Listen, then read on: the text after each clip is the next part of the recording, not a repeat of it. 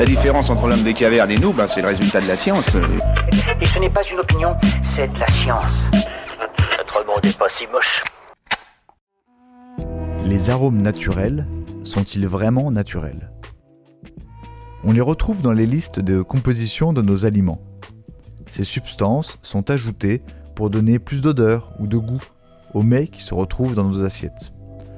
À l'adjectif naturel, ils ont plutôt tendance à inspirer confiance. Mais qu'y a-t-il derrière ces arômes naturels?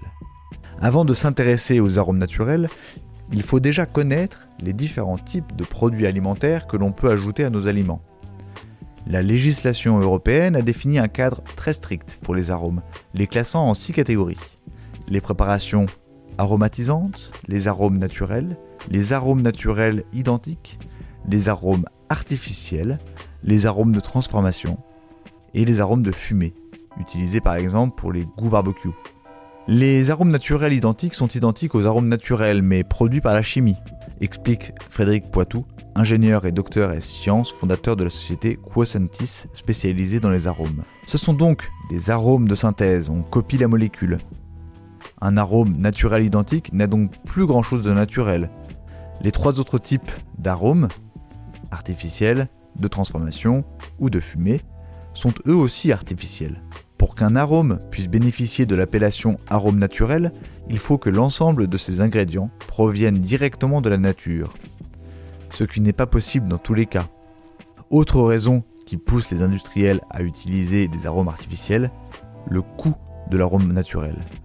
Il y a un rapport de 1 à 90 pour l'amande amère, par exemple, entre l'arôme naturel et celui de synthèse. Pour un produit comme la vanille, on atteint même 1 à 4000. L'arôme naturel provient donc d'un produit issu de la nature qui va être transformé afin de le concentrer. On obtient un produit liquide très concentré, commercialisé dans de petits flacons aux industriels ou aux restaurateurs qui souhaitent l'incorporer dans leur plat afin de leur donner plus de saveur ou d'appuyer certains parfums. Mais attention, tous les arômes naturels ne proviennent pas forcément du produit dont ils sont censés représenter le parfum.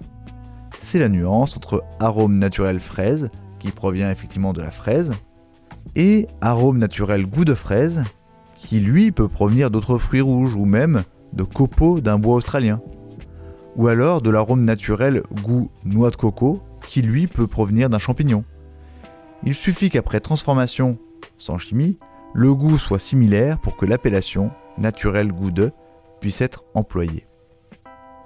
Dans le cas de l'arôme naturel goût de fleurs d'oranger, on trouve souvent en plus des fleurs des feuilles d'oranger et souvent de l'orange, détaille par exemple Frédéric Poitou.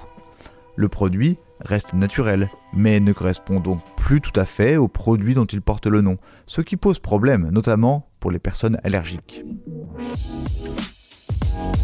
Voilà. Il ne reste plus qu'à vous remercier de votre attention.